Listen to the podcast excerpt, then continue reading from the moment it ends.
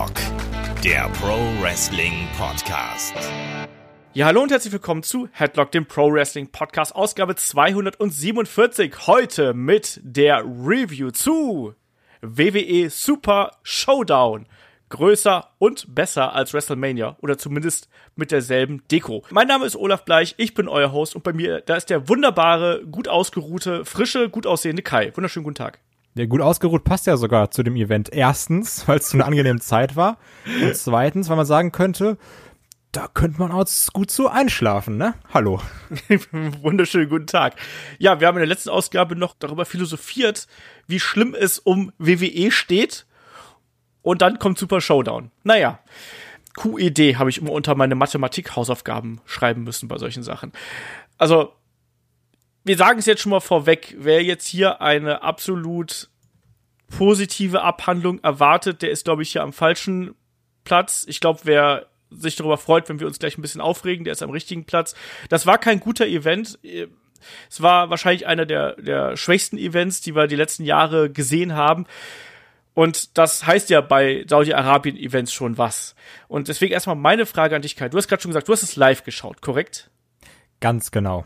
Ja ich war ja im Urlaub, ich bin ja quasi dann an dem Tag eine Runde nach Belgien gefahren, was übrigens auch eine ziemlich behämmerte Idee ist, auf einen Pfingstfreitag nach Belgien zu fahren, weil da sind ungefähr 80 Millionen andere Menschen unterwegs. Aber ich weiß nicht, was schlimmer gewesen ist, dass fünf Stunden im Stau stehen oder Super Showdown, ist es ungefähr so ähnlich. Du warst dann einer von 80 Millionen. Ja. so hat sich auf jeden Fall angefühlt. Äh, oh ja, la lass mal hier so ein bisschen die, äh, die Card durchgehen. Wir machen es halt wie immer. Wir gehen einmal die, Event die, die Matches durch, sprechen darüber, was uns gefallen hat, was uns nicht gefallen hat. Ähm, was mir schon mal gefallen hat, um auch einen positiven Aspekt äh, hier rauszukramen, war übrigens der Soundtrack zu diesem Event. Das ist immer der gleiche. Ja, aber es war trotzdem, es hat gut ja, gepasst. Ja, und der ist auch gut. Also, das, ich, ich mag den auch. Aber das hat wirklich immer gesagt, der gleiche. Ja, aber ich muss auch sagen, ich habe jetzt den zum beim letzten äh, Saudi-Event habe ich auch nicht mal so 100% im Kopf gehabt. Jetzt war es wieder für mich was wieder frisch. Der alte Mann konnte sich nicht mehr so recht dran erinnern, aber ich fand's cool und ich muss auch ehrlich sagen, dass das so auch gut zu diesem Match mit Goldberg und dem Undertaker für mich gepasst hat. Also das hat schon mal gepasst. Ich habe gerade schon gesagt, man hat die Deko wieder verwertet, oder von WrestleMania. Ja, ist auch einfach wirtschaftlich, ne? Also, weil was machst du mit so einem großen Tron? Verkaufst den, oh, Kleinanzeigen, super, kacke, kommst du wieder, oh, was letzte Preis? Hat ja auch keiner Bock drauf, ganz ehrlich. Schippst das Ding nach Saudi-Arabien und dann lässt es da einfach zumüllen, aber hast halt eine geile Show gehabt. Ja. Ich wette, der bleibt jetzt einfach da. Das ist eh immer in diesem King Abdullah Sports Stadium. Lässt einfach das Ding da, sagst du jedes Mal, ah, guck mal, ist hier. Das glaube ich tatsächlich übrigens wirklich. Und das Motorrad von Triple H hast du auch direkt da gelassen. Hast Passt. auch direkt, komm, nimm, nimm, nimm mit. Genau, einfach eine große Lagerhalle mieten, passt doch. Die haben doch da genug Orte, wo man Dinge verschwinden lassen kann. Demon Paint, was irgendwie nicht lange hält, stellt auch noch dazu. Komm. so, okay, lass mal hier starten. Also die äh, Maincard hat ja knapp vier Stunden gedauert. Dazu gab es natürlich wie immer noch eine Kick-Off-Show. Dezent unnötig, die vier Stunden. Also, ja. Mann. Ja, aber Kick-Off-Show hatten wir die Usos gegen The Revival. Und ja, war ein solides Take-Team-Match, so würde ich das einfach mal hier wegstecken. Ne? Das kann man so machen. Ähm, beide Teams haben ihre Stärken ausspielen können. Ähm, Gerade auch wieder die Double-Team-Manöver von, von der äh, Revival hat gut gepasst. Auch die Usos haben da wieder äh, gut gezeigt, was sie können. Das sind zwei Teams, die wissen, was sie leisten können, die wissen, wie es geht. Hat mich gut unterhalten. Der Rest der Kickoff-Show war da relativ vernachlässigbar. Wie hat dir hier der Kampf gefallen? Ja, also ich fand es auch vollkommen in Ordnung. Das sind halt zwei wirklich gute Teams zwei mit der besten Teams, die die WWE zu bieten hat. Und du siehst auch bei solchen Matches immer, wie gut die Usos sind. Ja. Und dann siehst du auch traurigerweise, wie gut aber auch Revival ist. Und dann merkst du dann wieder, ja, aber die stecken auch irgendwie in so einer Kackfehde, wo es irgendwie darum geht, dass man mit seinem Hintern über den Boden ruht. Also da könnte man irgendwie mehr draus machen, wenn du immer so vernünftige Matches gibst. Du hast auch gesehen, was Usos und äh, New Day abgerissen haben und Revival könnte sich irgendwie ohne Probleme einreihen. Ich warte halt auch immer noch auf so ein Usos, New Day und Revival TLC Match. Also das muss, also ganz ehrlich, wenn man so viele Ideen einfach umsetzt und nach dem Motto, das machen wir, das machen wir, das machen wir, die mäßig sind, dann kann man doch mal so ein TLC-Match durchziehen, oder? Also das kann doch nicht so schwer sein, weil das sind doch wirklich alles gute Tech-Teams. Ja, natürlich. Das könnte man machen. Man könnte eben auch The Revival auf wirklich ernsthaftes Team etablieren, als, ne, No Flips, Just Fist Team, was einfach dahin geht und anderen Teams auf die Schnauze haut. Könnte man machen. Man kann sie aber auch auf dem Arsch über den Teppich rutschen lassen. Stimmt. Na? Das ist, die Sache ist aber auch, du hast mir den ja gerade nochmal geschrieben, kurz hier vom, vom Podcast geschrieben, ja, ich gucke gerade noch das Kickoff-Show-Match. Bezeichnend ist aber auch, dass ich wusste, wer drin war, aber ich konnte mich nicht mehr dran erinnern, wer gewinnt. ja, die Usos haben es ja am Ende gemacht mit dem äh, Double Superkick, mehr oder weniger gegen Dash, der dann äh, hier den Pin kassiert hat. Wie gesagt, das war ein okayes Match. Revival haben verloren, um dann drei Tage später auch gleich die Champion-Titel sich zu holen bei, bei Raw. Ja, aber war auch irgendwie überfällig, ne? Ja, nach so vielen Niederlagen wird Zeit, dass mal Titel kommt. Nee, dass die Titel mal einen anderen Träger bekommen. Ja, natürlich. Weil die, auch. Die Major, wie heißen die Major Brothers, Super Bros, ja, irgendwie ja, sowas. sowas. Die waren jetzt ja auch die letzten vier Wochen, glaube ich, nicht mal bei Raw. Ja, absolut. Ähm, ich sehe übrigens, was ich mir halt vorstellen könnte, wäre wirklich Revival in irgendeiner Form in einem Stable. Ich finde, die würden super gut in ein Stable mit einem charismatischen Anführer irgendwie reinpassen. Und Haben wir doch, ich weiß nicht, was ein Problem ist. Ja. Haben wir doch bei Shane McMahon. Also, das genau. ist meine, der charismatischste Anführer. Dazu ja, noch den Hinknie Drew McIntyre. Also ich finde es ein Stable. Naja, auf Shane McMahon kommen wir heute auch nochmal zu sprechen. Das ist auch so eine Geschichte für sich, glaube ich. Aber die sind ja wirklich da jetzt so ein bisschen. Ja, so ein bisschen, also, ja. Die sind ja da so die, so die Tech-Team-Henchmen. Ja. Fände ich auch eigentlich nicht schlecht, wenn halt eben Shane McMahon nicht da wäre, wenn da irgendjemanden anders dabei hättest. Weil Drew und die beiden passen ja eigentlich zusammen. Ja. Also. Absolut. Ja. Also, hab, hab da auch nichts gegen. Ähm, ja, lass mal weitermachen hier. Wir haben dann noch äh, natürlich als Opening Contest gibt's gleich das Match um die äh, WWE Universal Championship zwischen Seth Rollins und Baron Corbin. War jetzt ein Match, wo wir sagen, ja, Baron Corbin, ob man den jetzt in diese Kartregion haben muss, ist fragwürdig. Ich muss aber sagen, ich habe mir diesen Kampf deutlich schlechter vorgestellt, als er tatsächlich dann rausgekommen ist. Das ist wahr, das ist wahr. Ne, das war ein relativ basic geworktes äh, Match, was die beiden gehabt haben. Man hat diese Rippenverletzung durch die Attacken von Brock Lesnar äh, eines Seth Rollins hat man da eben gut eingesetzt. Klar war es jetzt nicht wunder wie flashy oder sonst irgendwas, aber das hat eine Geschichte gehabt, das war okay. Die Frage, die sich mir gleich aufdrängt, ist natürlich die Sache, wie hat dir das mit dem Referee gefallen, der hier auch sehr im Zentrum gestanden hat, und wie hat dir der Kampf an sich gefallen?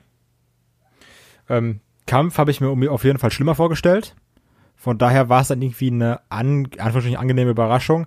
Dadurch, dass ich es live gesehen habe, hatte ich auch diese Befürchtung, oh, das ist das erste Match. Gibt's doch den Cash-In? Also, weil wir haben ja doch schon irgendwie damit gerechnet, dass es jetzt wirklich den Cash-In hier gibt. Ja. Bei, bei Saudi Mania. Ähm, und ich dachte dann irgendwie, so, äh, Rollins gewinnt das Ding und am Ende des Abends cash dann nochmal äh, Lesnar ein und sagt so, ja komm, hier jetzt kämpfen irgendwie im, im Co-Main-Event gegeneinander. Also, das konnte ich mir alles vorstellen ähm, dazu kommen wir ja gleich noch, die Sache mit dem Ref. Ich hab dafür so ein Guilty Pleasure. Also ich mag sowas. Weil das war jetzt ja auch, das war ja auch ganz lustig aufgebaut. Wie dann Corbin so bei jedem Pin, der irgendwie auch nur gefühlt bis eins ging, gesagt hat so, ja komm, das war drei, das war drei, immer mehr den Ref angemacht hat. Ähm, und das ist ja wie, wie dieser Moment, wenn ein Ref jemanden rausschmeißt, dann rastet die Crowd ja wirklich aus. Und dann hat sich der Ref irgendwie, nachdem der fünf, sechs Mal angeschrieben wurde, dann gewehrt. Ich bin ja. ganz, es ist Guilty Pleasure, ich mag sowas schon extrem gerne in, in, in den richtigen Matches und fand's dann auch ganz witzig. Ich hätte mir auch ehrlich gesagt, ähm, wäre vielleicht ein bisschen blöd gewesen für Rollins, aber nach diesem einen Roller hätte ich mir dann auch vom Ref nochmal so eiskalt so einen Fast Count gewünscht. aber, also, ja, ne? Ich mag es einfach nur, weil ich das persönlich das witzig finde. Natürlich so ein Fast Count. Ich habe fast damit gerechnet, als ich das äh, dann da äh, dann irgendwie am, am Tag danach im Urlaub gesehen habe. Ähm, aber muss auch sagen, dass das, glaube ich, auch eine Seth Rollins geschwächt hätte. ja, deswegen ne? finde ich es auch irgendwie legitim, dass sie es nicht gemacht haben. Ansonsten hier, der Kampf war in Ordnung. Wie gesagt, das, wenn du den Kampf bei einer Hausshow siehst, bist du damit glücklich. Da sagst du, ja, das war in Ordnung, da war Spannung dabei, da war, ja, genau, genau. da war eine Story dabei, irgendwo ein roter Faden war da drin. Das war jetzt nicht unbedingt was, wo sich die beiden umgebracht haben, dazu kommen wir später. Aber das war absolut in Ordnung. Mal klar, man hätte, das hätte ein bisschen schneller und ein bisschen dynamischer sein können, aber damit kann ich absolut leben, muss ich ganz ehrlich sagen. Ich fand auch das mit dem Ref war ganz gut umgesetzt. Auch da, weil, wie du schon richtig gesagt hast, das gab ja mehrere Etappen und du hast gemerkt, dass auch der Ringrichter sich dann immer mehr und mehr zusammenreißen muss, bis hinterher es einfach übergekocht ist quasi und äh, ihn angebrüllt hat. Dann gibt's eben den einen Roller und nach 11 Minuten 25, 11 Minuten 30 ist das Ding hier gelaufen. Das kann man so machen. Und trotzdem war es ja dann so, dass äh, ja ein Baron Corbin natürlich dann trotzdem noch attackiert, äh, attackiert hat und dann eben ein Brock Lesnar reingekommen ist. Und was war da dein Gedanke als Live-Zuschauer? Hast du da gedacht, oh, fuck, jetzt, jetzt wechselt der Titel hier äh, bei Saudi Mania? Ja, also alles klar, jetzt passiert's. und war so, ja, komm, ja, mach, mach, fertig, komm rein, cash ein, pin den Kollegen und dann ist auch gut. Ich muss auch sagen, ähm, Kudos an Paul Heyman, weil ich dachte wirklich erst, der wäre hingefallen. Also, das war schon sehr gut geschauspielert. Ja, also er hat da schon relativ unauffällig eingefädelt, um es mal so zu sagen. Er ist ein Profi. Ja. Ist ein Profi, der Paul. Der könnte auch irgendwo äh, im Sturm arbeiten, sage ich mal. Äh, der kann auf jeden Fall gut die Schwalbe machen. Ähm, und diesen Beatdown von Seth Rollins fand ich dann auch echt gut. Also das war äh, auch so ein bisschen so Crowdpleaser, finde ich. Da hat man gedacht, ja, okay, komm jetzt nachdem Brock vorher so dominant gewesen ist, jetzt hatten Rollins dann eben wieder die Oberhand. Dann auch mit dem Curbstomp natürlich auf das den. Das ist auch der Rollins, den ich mag. Also, ja. das ist, der, das ist, das ist ja wirklich dieser Burn It Down Rollins. Ja. Um es jetzt mal ganz blöd zu sagen. Ja, genau das. das. Fighting Champion und ja da waren auch so schöne viele kleine Nuancen noch mal da drin. Ich fand es auch so cool, als dann sich Brock Lesnar noch mal quasi im Beatdown noch mit einem langen Arm seinen Koffer geschnappt hat, so nach dem Motto, ich, ich habe nicht eingecashed, ich habe nicht eingecashed, tötet mich, aber ich behalte diesen Money in the Bank Briefcase. Oh, da gab es aber auch einen miesen Schlag auf den Ellbogen, ne? Ja, ja. Also, uh, der ist also sofort blau geworden. Ja, ja, das auf jeden Fall. Also auch das hat mich tatsächlich auch ein bisschen gewundert, dass ein Rollins da durchzieht, obwohl quasi ein Brock Lesnar auf dem Rücken liegt und quasi dann die Schläge auf den Arm und auf die Hände gehen. Hat er verdient. Macht, Macht man ja sonst nicht, ja, vielleicht. Zeichen setzen. Genau. Ähm, auf jeden Fall, äh, als Opening Contest und als Opening Segment konnte man das hier so machen. Das war jetzt nicht gravierend schlimm. Ähm, auch so Kulisse und so, das, das hat, das hatte schon ein bisschen was. Ich fand diese, ähm, äh, was wir gesagt haben, diese WrestleMania-Leinwand und so, gerade auch als ein Rollins reingekommen ist, wo dann auch die, die Arena Burn It Down gerufen hat, fand ich okay. Da, wir haben zuletzt oft genug über unsere Probleme mit den Saudi-Arabien-Events gesprochen, auch über die politischen. Ich glaube, das müssen wir jetzt hier an der Stelle nicht nochmal aufrollen. Ja, was soll ich sagen, jetzt, wir müssen jetzt nicht nochmal erwähnen, ah, oh, Saudi-Arabien, scheiße, scheiße, scheiße, sondern das war ja alles in einem anderen Podcast, sondern jetzt können wir einfach nur die Sachen sagen, die uns bei diesem Event aufgefallen sind, oder? Genau das. das und auch wenn man äh, die aktuellen Nachrichten durchschaut, waren da ja auch schon wieder Geschichten dabei, die einem übel aufgestoßen sind. Aber ja. das lassen wir jetzt heute einfach mal weg, weil das wissen wir, das haben wir schon mal gesagt und wir wollen euch da auch nicht zu lange mit unseren politischen Meinungen langweilen. Wer hier oft genug dabei ist, der weiß das. Passend dazu ähm, fand ich es auch dieses Mal ganz interessant, dass da nicht diese ganzen reichen Scheichs auf der Hardcam-Seite. Ich glaube, die saßen ja. auf der, äh, auf, wirklich auf der Kameraseite, wo die Kamera eben ist, und nicht auf der Hardcam-Seite, sondern da waren auch diesmal auch Fans, wo du sagen konntest, das sieht aus wie gerade eine normale Show. Und nicht ja. irgendwie die ersten vier Reihen sitzen da in so roten Sesseln und gucken alle auf ihr Handy. Das stimmt. Obwohl ich sagen muss, dass beim paar Schnitten ins in die Kamera, äh, in die in die ins Publikum hatte ich bisschen das Gefühl, dass ein paar Reaktionen schon so ein bisschen choreografiert waren. Also das wirkte nee, manchmal ein bisschen nicht. merkwürdig, aber naja. Ja. Ich finde es immer witzig, wenn die dann auf so Leute schneiden, die gerade für Handy gucken. Ja. Also, ey, du hast halt einen Job gerade in diesem Moment. Und den machst du falsch. Ja, naja. Lass mal weitermachen. Wir haben dann als nächstes das Match um die WWE Intercontinental Championship ähm, von Andrade oder Selina Vega, weil die darf ja nicht, logischerweise, gegen äh, den Champion äh, Demon Finn Bella. Mal wieder der Demon äh, einfach so aus dem Nichts angekündigt ja, fürs Nichts, mehr oder weniger. Auf jeden Fall haben wir den Demon, der hier auftritt. Coole Entrance, auch mit so ein paar kleinen Demons, mit Henchmen drumherum. Kann man schon so machen, oder wird dir der Special Entrance gefallen? Ja, es wird da so ein Entrance, wo uns dann der WWE-Champion in sieben Jahren erzählt, oh, guck mal, ich war damals ein Demon von Finn Baylor. ja, genau, wahrscheinlich. ähm, auch die Sache ist, das Match war wirklich spaßig. Also das ja. war ein gutes Match. Was aber, also macht das Match in Philadelphia, macht das Match in Chicago oder sowas, ein geiles Ding. Reißt richtig ab und sagst, oh Mann, könnte Match of the Card sein. Aber hier, da einfach keine Stimmung aufgekommen ist, wirkte das Match auch komplett lang und dementsprechend auch langweilig, fand ich. Ja, die fehlende Stimmung hat hier sehr, sehr viel kaputt gemacht. Also du hast gemerkt, dass gerade einen Andrade halt null Reaktion gezogen hat. Finn Bella hier und da noch ganz minimalst, also gerade gegen Ende, als dann der, der äh, Avalanche DDT und als der Coup de Gras dann kam, da war dann die Crowd schon dabei, aber ein Andrade ist in Saudi-Arabien anscheinend noch nicht angekommen. Null Reaktion und das hat auch wirklich dieses, wie ich finde, sehr gute Match und meiner Meinung nach auch das beste Match des Abends, äh, wirklich derbe runtergezogen, weil du einfach das Gefühl hast, das war so ein Empty Arena Match. Also, als ja. ob kein Mensch in der Arena gewesen wäre. Und die beiden haben sich hier wirklich den Arschwund gerestelt, muss man mal sagen. Die haben hier hart gearbeitet. Es wurde hier immer wieder betont, wie heiß es da in der Halle oder beziehungsweise da in der Arena sein musste, gerade unter den Scheinwerfern dann noch. Und dass die sich da dann auch so was geben. Ich habe gerade schon gesagt, von der von der Powerbomb am Ende über den äh, ja, über diesen Avalanche DDT und über andere harte Aktionen, auch, auch ein Andrade, der dann diesen Double Moonsault quasi gezeigt hat, weißt du, wo erstmal Moonsault steht und dann direkt im Anschluss den Moonsault hinterher setzt. Das war ein richtig gutes Match. Also da will ich auch gar nicht jetzt hier sagen, oh, das war alles komplett scheiße. Das war ein gut geführtes Match, aber wie du schon richtig gesagt hast, vor einer anderen Crowd hätte das für mich einen ganz anderen Stellenwert bekommen, weil die Leute hat sich interessiert. Die, die beiden Jungs hier hätten sonst was im Ring veranstalten können und die Leute hätten gesagt, ja, schön, kann bitte der Undertaker in den Ring kommen. Ja, oder Randy Orton.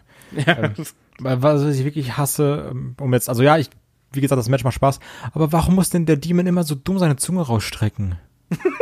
so, also, nee, das ist, das ist jetzt auch nicht so irgendwie Hate, sondern das ist wirklich dumm und scheiße. Das ist die animalische Seite des ja, Demon, das ist einfach Miley Cyrus Overacting, mehr nicht.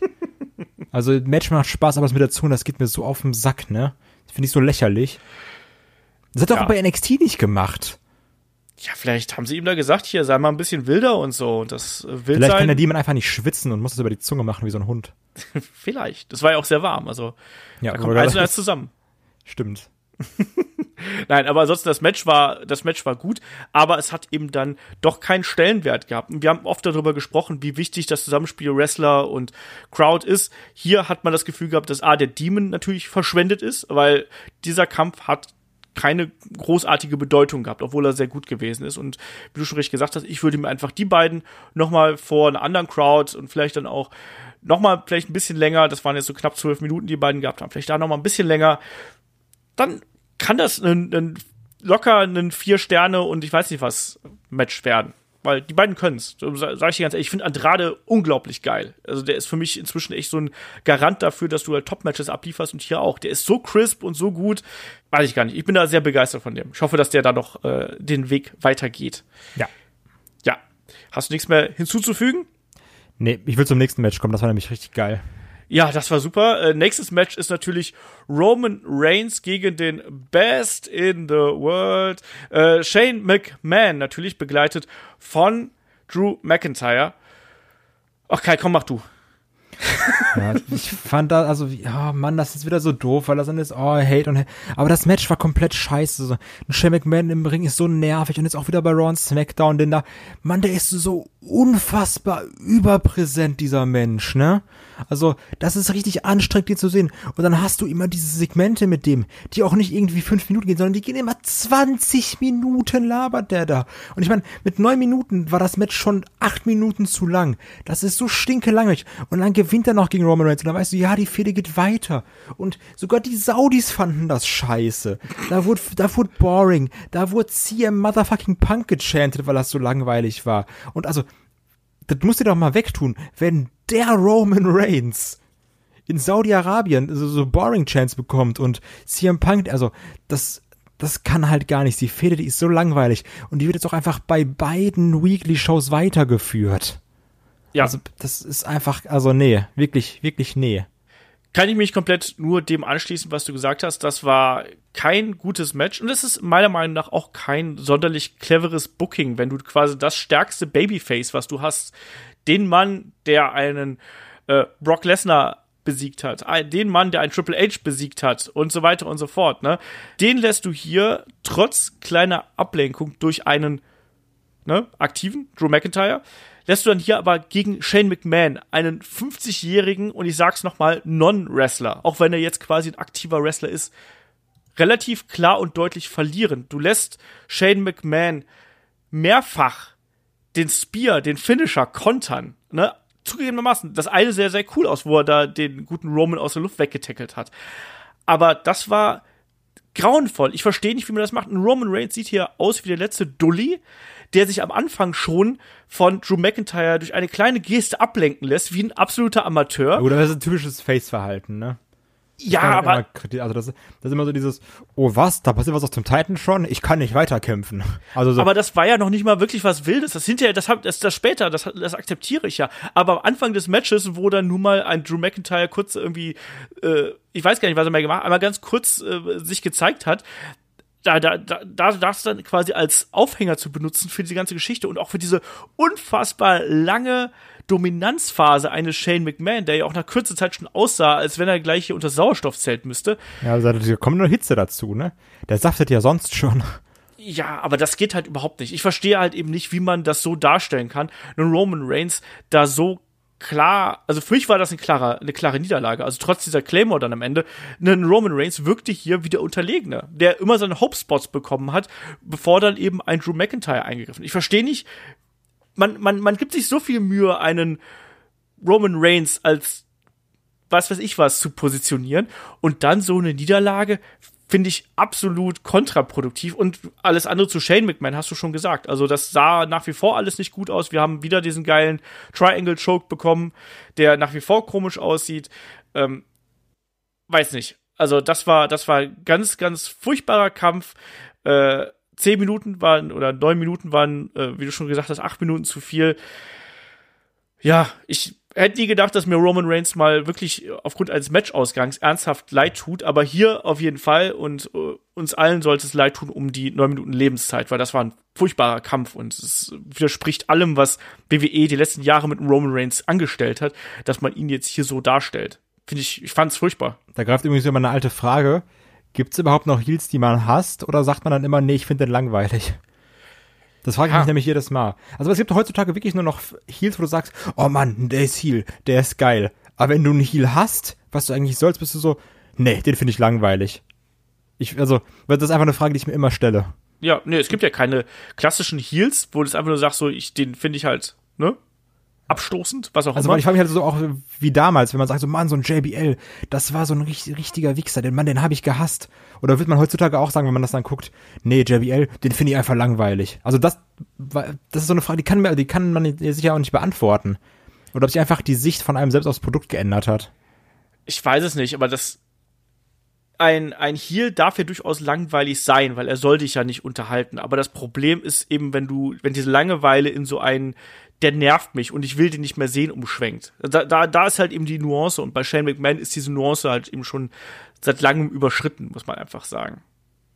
Ich glaube, das ist eher so das Problem. Was mich viel mehr stört, ist eigentlich, dass du derzeit keinen dominanten Heal hast, weil jeder Heal schon 70.000 Mal gegen jeden anderen Wrestler im Roster verloren hat. So, also das ist ja auch so ein Problem, was, was derzeit bei WWE vorherrscht, dass du gar keinen Heal hast, wo du sagst, oh, der ist jetzt, der ist gerade auf einem Run oder sonst irgendwas, weil irgendwie hat doch jeder schon mal dann irgendwie verloren. Danke 50-50 Booking. Das ist ja, ja gerade so ein bisschen das Problem. Bekannte Aussage, außer vielleicht Drew McIntyre. was immer so die Antwort dabei ist. Ja, obwohl Drew McIntyre hat ja auch seine Niederlagenserie gehabt und hat zuletzt dann auch äh, bei WrestleMania gegen den Roman Reigns verloren. Ja, jetzt aber Stomping Ground, ne? Ha. Da ist aber, da werden aber äh, Names getaked, wie sie bei Raw gesagt haben. Warte mal ab, wie wir uns noch in Jahren dran erinnern, falls ein Drew McIntyre dann einen Roman Reigns Boah, das, besiegt. Das, das geht los. Der, der, große Sieg, die große Serie des Drew McIntyre beginnt bei Stomping Grounds. Ich weiß es nicht. Der Kampf war auf jeden Fall äh, grauenvoll, absolut. Ähm, und hat einen Roman Reigns da auch ein bisschen äh, zerstört zurückgelassen. Hat nicht viel Spaß gemacht, diese neun Minuten. Äh, hat sich auch wirklich länger angefühlt, muss man dazu sagen. Äh, danach gab es natürlich wieder eine der üblichen äh, Kofi Kingston äh, Promos, der äh, seine Meinung über Dolph Ziggler ablässt. Kann man so machen, aber ich finde, ein Kofi Kingston dreht sich derzeit auch ziemlich im Kreis, was seine Geschichten angeht. Und Dolph Ziggler, auch da haben wir schon beim letzten Podcast geredet, äh, drüber gesprochen, war zu oft in zu schlechten Positionen, als dass man ihn jetzt so als plötzliche Bedrohung hier wahrnehmen könnte. Egal. Kommen wir gleich darauf zu sprechen. Weiter ging es äh, mit dem nächsten Highlight auf der Card, nämlich äh, dem Match zwischen Lars Sullivan und der Lucha House Party. Und ja, was soll ich sagen? Ähm, ich habe das, äh, das Event ja dann im Nachgang geschaut und das war der Kampf, bei dem ich dann eingeschlafen bin übrigens. Ich habe dann im nächsten Anlauf weitergeschaut. Äh, Kai, deine Meinung über dieses Handicap-Match, was wir hier gehabt haben? Ich war froh, dass es kurz war. ja, also weil ähm, ich bin immer noch der Meinung, dass Lucha House Party egal in welcher Indie-Promotion, die werden richtig scheiße groß. Also was heißt groß, aber die werden richtig, richtig beliebt, weil das werden diese, diese ähm, Luchas, wo du sagst, Mann, die, die würde ich einfach gerne mal live sehen, weil die sind so krass. Weil jeder, alle drei können richtig coole Moves. Ähm, ja. Und also, und sie sind halt irgendwie die, die blöde Lucha House Party, die da mit ihren Pinata Lama Dingern, die Fortnite-esque sind, reinkommen. So, ja, okay. Also, wie gesagt, ich, ich mag irgendwie die Moves der Lucha House Party, aber auch so, das ist auch irgendwie jetzt eine komische Fehde um den Lars Sullivan, der in 400 Vignetten angekündigt wurde, overzubringen, indem er gegen die Lucha House Party fädet. Ja.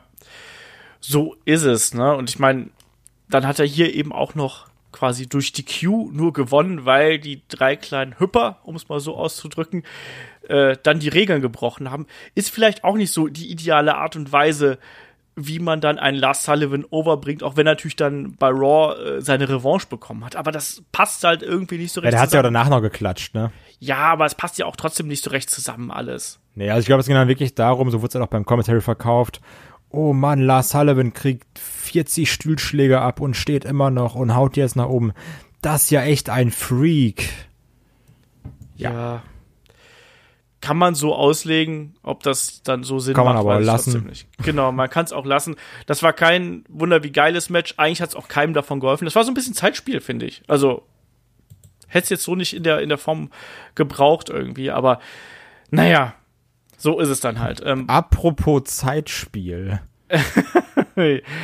ja, äh, ihr merkt schon, wir, wir springen so ein bisschen durch die, durch die Matches gerade tatsächlich durch, weil ähm, A sind die Matches nicht so besonders lang und B verkaufen die auch relativ wenig Geschichte. Also weil, ne, Hausshow und so. Man hat wirklich das Gefühl gehabt, dass viele Matches sind einfach nur da, um da zu sein, aber haben eben keine wirklichen Auswirkungen und so haben die sich auch eben angefühlt. Und da passt auch der nächste Kampf ziemlich gut da rein. Wir haben Triple H gegen Randy Orton natürlich. Triple H mit seinem äh, WrestleMania Gedächtniseinzug äh, mitsamt Motorrad, ohne Stephanie allerdings. Ist übrigens aufgefallen, dass äh, Triple H auf, der, auf seiner Weste, auf einer Tasche äh, NXT stehen hat. Hat der letzte Mal auch schon. Ist mir vorhin noch nie aufgefallen. Ich war sehr verwundert. Oder einfach mal auf die Details achten. Ja, ich bin alt und habe nicht immer meine Brille auf. Das ist das Problem. Ich sehe das nicht mehr. ist mir zuerst mal aufgefallen. Ich habe das äh, natürlich gleich als, äh, ja, ich habe NXT in meiner Tasche. Ja, Triple H einfach auch äh, Ehrenmann. Ja. Ja, ähm, wir haben hier einen Triple H, der mal wieder 25 Minuten arbeitet. Hart. Können wir erstmal darüber reden, dass wir vorher einen Randy Orton haben, der 25 Minuten braucht, um zum Ring zu kommen? Ja. Also, warum Mann. der noch nicht? Also, wie kann man denn so langsam laufen? Also, ich, ich glaube, das Event geht einfach vier Stunden, weil wir, weil die Entrance-Ramp so lang war und wir einen Randy Orton und Taker Entrance hatten. Ja, im Ernst, also die Entrances waren ja schon sehr, sehr lang. Auch von Triple H hat sich ja sehr viel Zeit gelassen. Und vielleicht wollte ein äh, Randy Orton auch, dass alle Gäste in der Arena ein gutes Foto von ihm machen konnten, ohne Bewegungsunschärfe. Ja, also dafür ist er wirklich da. also, dafür lebt Randy Orton. Ja. Also, ähm, der kommt noch so aus dieser Polaroid-Zeit. So, vor dem hast du einfach immer ein gutes Bild. Ja, aber sowas von. Ähm, der Kampf an sich war, also für mich genau das, was ich erwartet habe. Zum einen war, war er sehr lang ähm, und auch, auch der hat sich auf jeden Fall auch sehr, sehr lang angefühlt. Ähm, geprägt dadurch, dass beide immer wieder versucht haben, einander auszukontern. Ähm, Gerade was die Finishing Moves angeht. Also Randy Orton hat immer wieder den Pedigree von Triple H ausgekontert und Triple H natürlich immer wieder den RKO. Wir haben ein paar Brawls gehabt. Wir haben auch diese Geschichten gehabt, wo sie sich dann gegenseitig auf die Kommentatorenpult draußen geschmissen haben. Ich finde, das konnte man so machen. Aber was mich inzwischen einfach ein bisschen stört, ist, dass ein Triple H eben der kann einfach nicht mehr so wresteln, wie er das noch vor einigen Jahren gemacht hat. Und das merkt man immer wieder. Dann ist hier mal, dann sitzt hier mal ein Griff nicht so recht. Dann ist das mal ein bisschen zu langsam und ein bisschen zu steif. Und diese Energie, die der früher gehabt hat, die ist einfach nicht mehr da, was auch gar kein Wunder ist, weil bei der, bei der Karriere, die der hinter sich hat. Aber irgendwie fehlt mir da dann auch ein bisschen die Selbstreflexion, dass er dann vielleicht auch mal sagt, so, ja komm, dann arbeiten wir das Match vielleicht mal anders oder sonst irgendwas oder vielleicht mal kürzer, dafür ein bisschen knackiger. Es müssen immer diese langen Dinger hier sein, oder Kai? Ja, also die Sache ist, dass du kannst sogar sagen, so, oh ja, das war ein cool oldschool geführtes Match und hier und da und ähm, ich sag mal, das kann dich sicherlich auch irgendwie, wenn es da um was geht, kann ich das ja auch sicherlich mitnehmen, wenn du sagst, oh, und die kontern sich aus, weil die kennen sich und die Vorgeschichte. Aber wenn du das halt irgendwie so mittendrin reinschmeißt, in einem Event, wo du dann eh schon durch die beiden Matches vorher nicht so in der Stimmung bist, ich sag, ich habe das Ding zehn Minuten geguckt und dann war ich auch konsequent an meinem Handy und hab immer wieder hochgeschaut und hab mir gedacht, ja gut, ich verpasse auch nichts. Weil also dann gibt's da ein Resthold und da ein Resthold und dann gibt's da sieben Minuten in Ordenstomp und also das war so extrem langsam geführt dieses Ding, ne? Also wie gesagt, die die Idee finde ich wirklich gut und auch wenn es da um was geht und irgendwie das anders also kein also das hat mir hat mir wirklich nichts gegeben das Match. Ich fand's einfach nur sehr sehr langsam und langweilig. Ja, dem Kampf hätte es gut getan, wenn der vielleicht nur 15 Minuten gegangen wäre. Weil das, was sie gemacht haben, war ja nicht schlecht. So, ja, das, das war ja nicht technisch verkehrt. Aber das war einfach zu lang. So, und dann, ob ich jetzt die beiden da wirklich äh, Ewigkeiten in der Headlock-Phase am Boden habe, das muss einfach nicht sein. Das kann man auch alles ein bisschen kürzer, ein bisschen knackiger machen, dass das auch die Leute abholt. Gerade auch wenn das so heiß in der Arena ist. Das muss man sich auch vorstellen. Also, wir haben das letztes Jahr in der, äh, hier in Köln miterlebt, bei Shortcut to the Top oder vorletztes Jahr ähm, wo wir auch gebraten haben. Und ich glaube, dann musst du den Leuten auch irgendwas liefern, dass sie quasi gemessen an den Außentemperaturen und an den Verhältnissen, die da sind, dass sie da auch einfach Spaß dran haben, dass sie auch noch in das Match mit reingezogen werden können. Und ich habe hier das Gefühl gehabt, dass die beiden durch diese langsame methodische Art und Weise, die vielleicht bei einer anderen Crowd und vielleicht auch bei einem anderen Event mit einer Vorgeschichte, wie du gerade schon gesagt hast, vielleicht auch für gute Stimmung gesorgt hätte. Aber hier war es eben einfach so, dass das die gesamte Energie wieder aus der Halle rausgezogen hat. Also nicht, dass schon jemals viel Energie in der Halle gewesen wäre, aber auch da hast du halt gemerkt, da waren zwar paar Leute waren dann irgendwann mal da, auch gerade so gegen Ende, als dann, als dann es wirklich dann auch rund ging, als dann mal ein Spinebuster gegeben hat und hier und hin und her. Äh, da hast du gemerkt, dass die Leute wieder dabei gewesen sind. Aber dazwischen war es halt eben Totenstille in der Halle. Und da muss ich auch sagen, da haben die beiden dann vielleicht auch nicht ausreichend sich vorher überlegt, auf was wollen wir denn hier hinaus eigentlich mit dem Ding? Und 22 bzw. 25 Minuten sind da äh, einfach zu lang, nur um dann quasi am Ende die beiden Finisher äh, oder die, die, die, diese Finisher-Phase zu haben, wo die Leute dann wieder aufwachen. Also die, ich muss sagen, die Schlussphase, als dann das alles vorbei gewesen ist, die ganze Vorbereitung, die Schlussphase fand ich okay. Sage ich dir ganz ehrlich. Das konnte man so machen. Ja, ja, natürlich, wie gesagt, und ich fand es dann auch irgendwie ganz cool den Moment, dass du siehst, ah, okay, Randy Orton gewinnt das Ding und da gab es dann auch so noch gewisse Nearfalls. Genau. Ähm, das Problem ist eben, dass dann bei solchen Matches das Finish einen noch mal ein bisschen weniger mitnimmt, weil du dann nach dem Finish sagst, ach gut, dass jetzt Ende ist. Und dann, dann ja. kannst du das Ende gar nicht so wirklich wertschätzen. Ja. Eben, so ist es dann eben. Man, man, man ist dann so ein bisschen ausgelaugt und das Ende war eben dann auch cool. Da wo dann, wo dann äh, Triple H wirklich auch diesen RKO da rein gestolpert ist quasi. Das war ein Überraschungseffekt. Und das ist ja auch genau das, was man von dem RKO irgendwo erwartet, ne? Dass jetzt da Triple H die äh, Shooting Star springt in den äh, RKO, das werden wir nicht mehr sehen, aber so hat das in die Geschichte gepasst. Ähm, und hat auch ein Triple H jetzt nicht zu dumm aussehen lassen, sagen wir es mal so. Der Kampf an sich war handwerklich in Ordnung, er war viel zu lang viel zu träge, die Crowd war tot, die letzten drei, vier, fünf Minuten waren gut. Äh, mehr ist da nicht Also der typische, oh, gleich kommt der AKO. Ja. Also das ist, das hast du ja häufig bei Randy Orton Matches.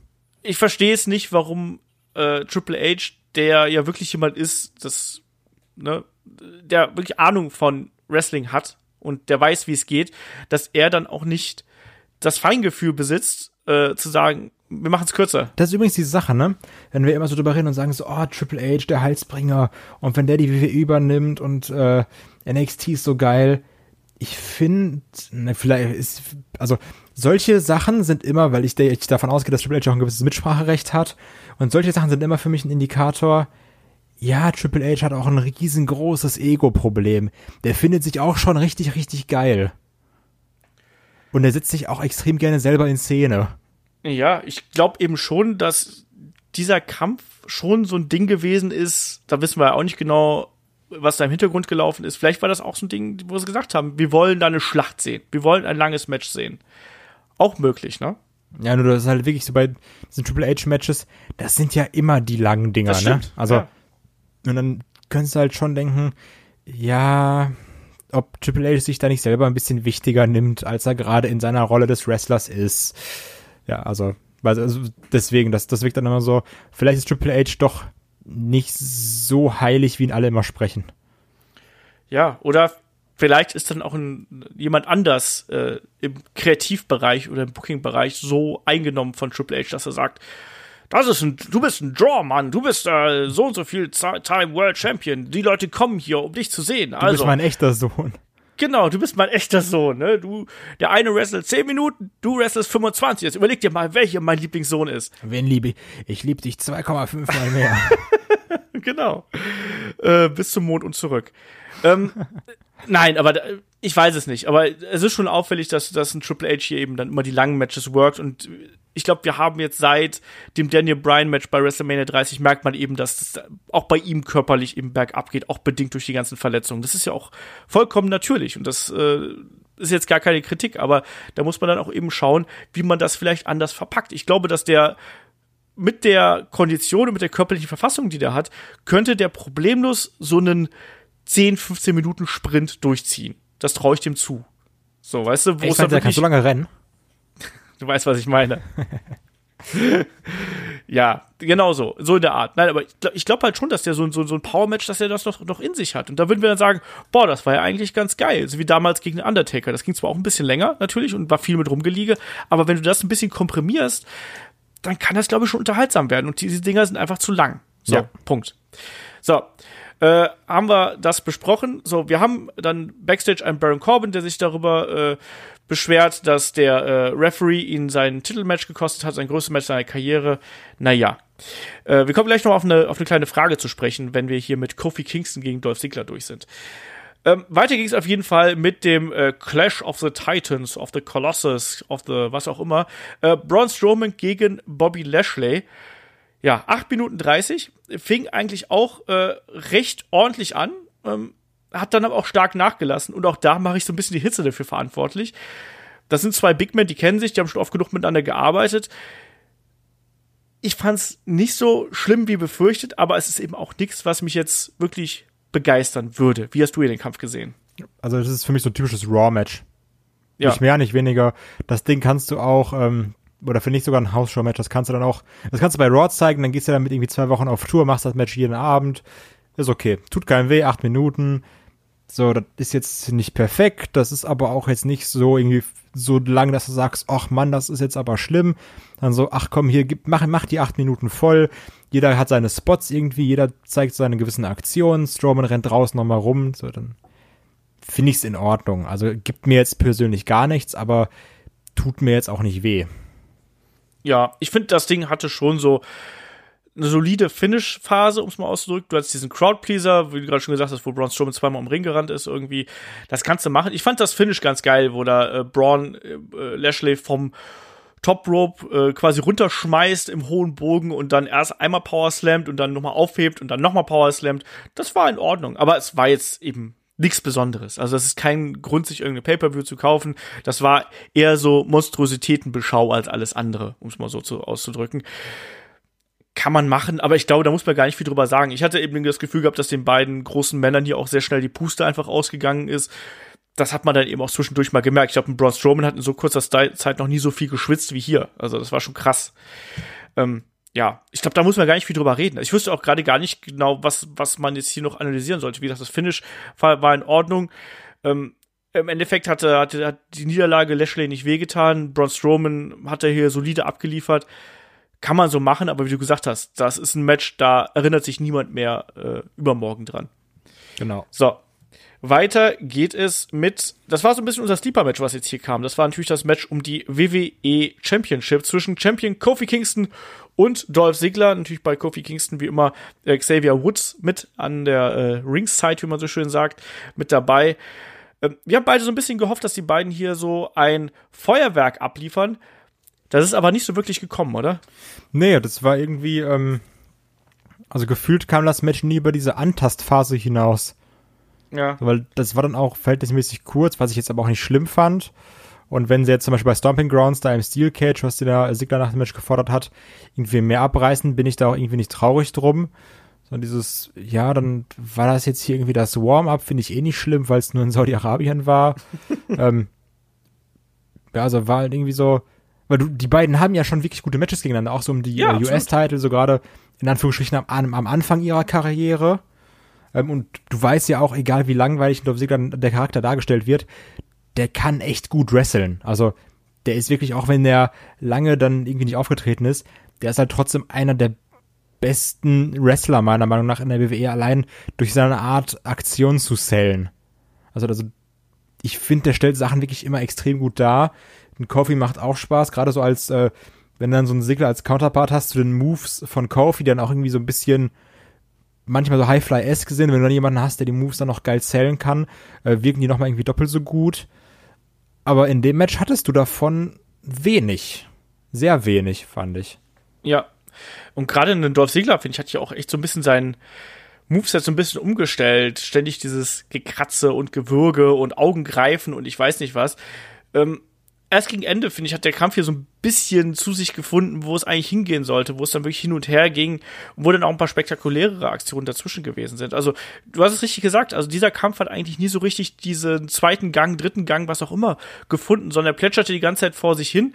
Da waren dann gute Aktionen dabei, aber im Endeffekt lief dann irgendwie alles auf dieses Kuddelmuddel außerhalb des Rings raus, wo äh, Sigler dann eben Xavier Woods gesuperkickt hat, äh, Kofi Kingston nochmal das Comeback gemacht hat äh, und äh, dass er dann diese Aktion mit, ja, mit, mit Xavier Woods gegeben hat, wo äh, er dann einen, ich glaube, es war Ensuigiri, ne, äh, abgefeuert hat, als Kofi den Kickout gegen Sigler gemacht hat, so. Und auch da frage ich mich, klar, man schützt natürlich damit äh, Sigler so ein bisschen und man begründet natürlich dann auch so das Rematch, was ja dann jetzt eben bei Stomping Grounds kommt im Käfig. Aber ist das eine clevere Art und Weise, den Fighting Champion Kofi Kingston aufzubauen? Ich fand es halt legitim, weil ja auch, also die, ähm, dieser Angriff von Xavier Woods war ja eine Antwort auf den Superkick, den es gegeben hat. Ja. Und insofern kannst du sagen, ja, Kofi ist der Fighting Champion, aber Xavier Woods hat ja auch irgendwo seine, diesmal, also no pun intended, hat ja auch irgendwo seine Ehre. Und äh, wenn auf Sigler dann kommt und seine Ehre nimmt, muss ich auch Xavier Woods zurückholen. Also, nein, also jetzt mal Spaß beiseite, aber das ist dann irgendwie insofern schlüssig, dass ein Xavier, Woods sagt, ich greife jetzt nicht für Kofi ein, sondern ich greife ein, weil du mich attackiert hast. Ja, ja, wahrscheinlich ein bisschen was von beidem. Ich, klar, äh, das wird wahrscheinlich der Grund dahinter sein.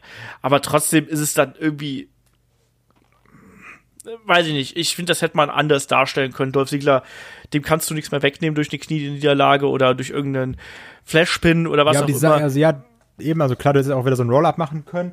Das hast du schon mal beim, beim anderen Match.